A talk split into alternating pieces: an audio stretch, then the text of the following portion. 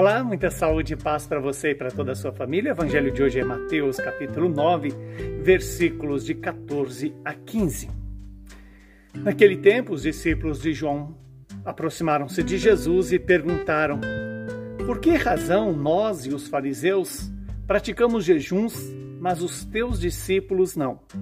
Disse-lhes Jesus: Por acaso os amigos do noivo podem estar de luto enquanto o noivo está com eles? Dias virão em que o noivo será tirado do meio deles. Então sim, eles jejuarão. Palavra da nossa salvação. Glória a vós, Senhor.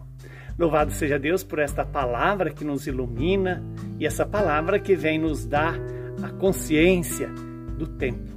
O tempo cronológico e o tempo cairótico, ou seja, o kairos, o tempo em que Deus age o tempo de Deus, o tempo da salvação, o tempo favorável a nós.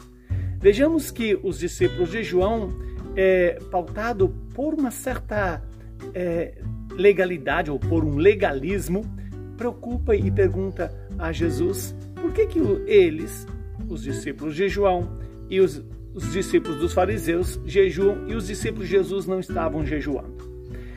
E aí Jesus usa essa parábola que é muito mais profunda do que nós imaginamos. Quando Jesus fala que enquanto o noivo está, os amigos do, noivo não podem jejuar, ele já está antecipando para nós qual é a missão dele aqui na terra.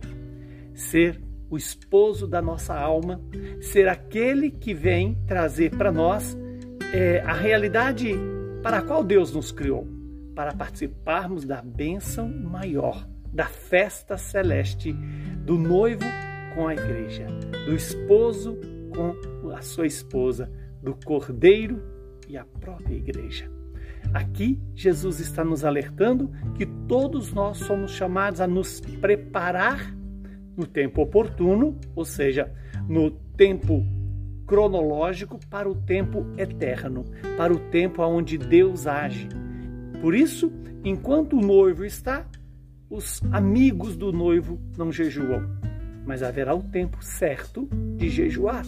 E agora nós estamos nesse tempo quaresmal, que é o tempo propício para jejuarmos, para usarmos do tempo cronológico para buscar a eternidade, para encontrar-nos com o próprio Deus que vem ao nosso encontro.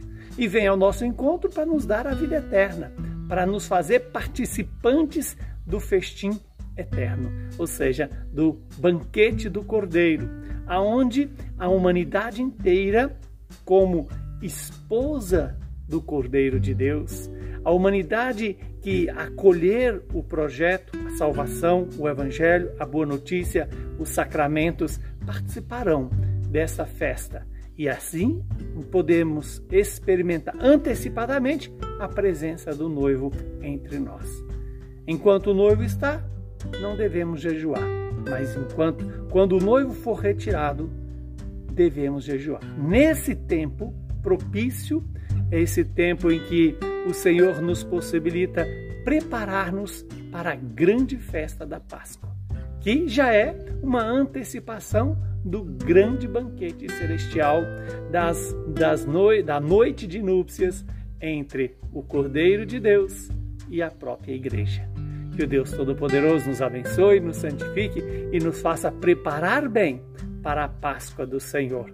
Que, nos dê, que o Senhor nos dê a graça de, nesse tempo da quaresma, exercitar os exercícios espirituais, fazer os exercícios espirituais, para que no dia da Páscoa verdadeiramente tenhamos experimentado sair da morte para entrar na graça, na misericórdia, na vida, na vitória de Cristo ressuscitado. Que Deus Todo-Poderoso nos abençoe. Ele que é Pai, Filho e Espírito Santo. Muita saúde e paz para você.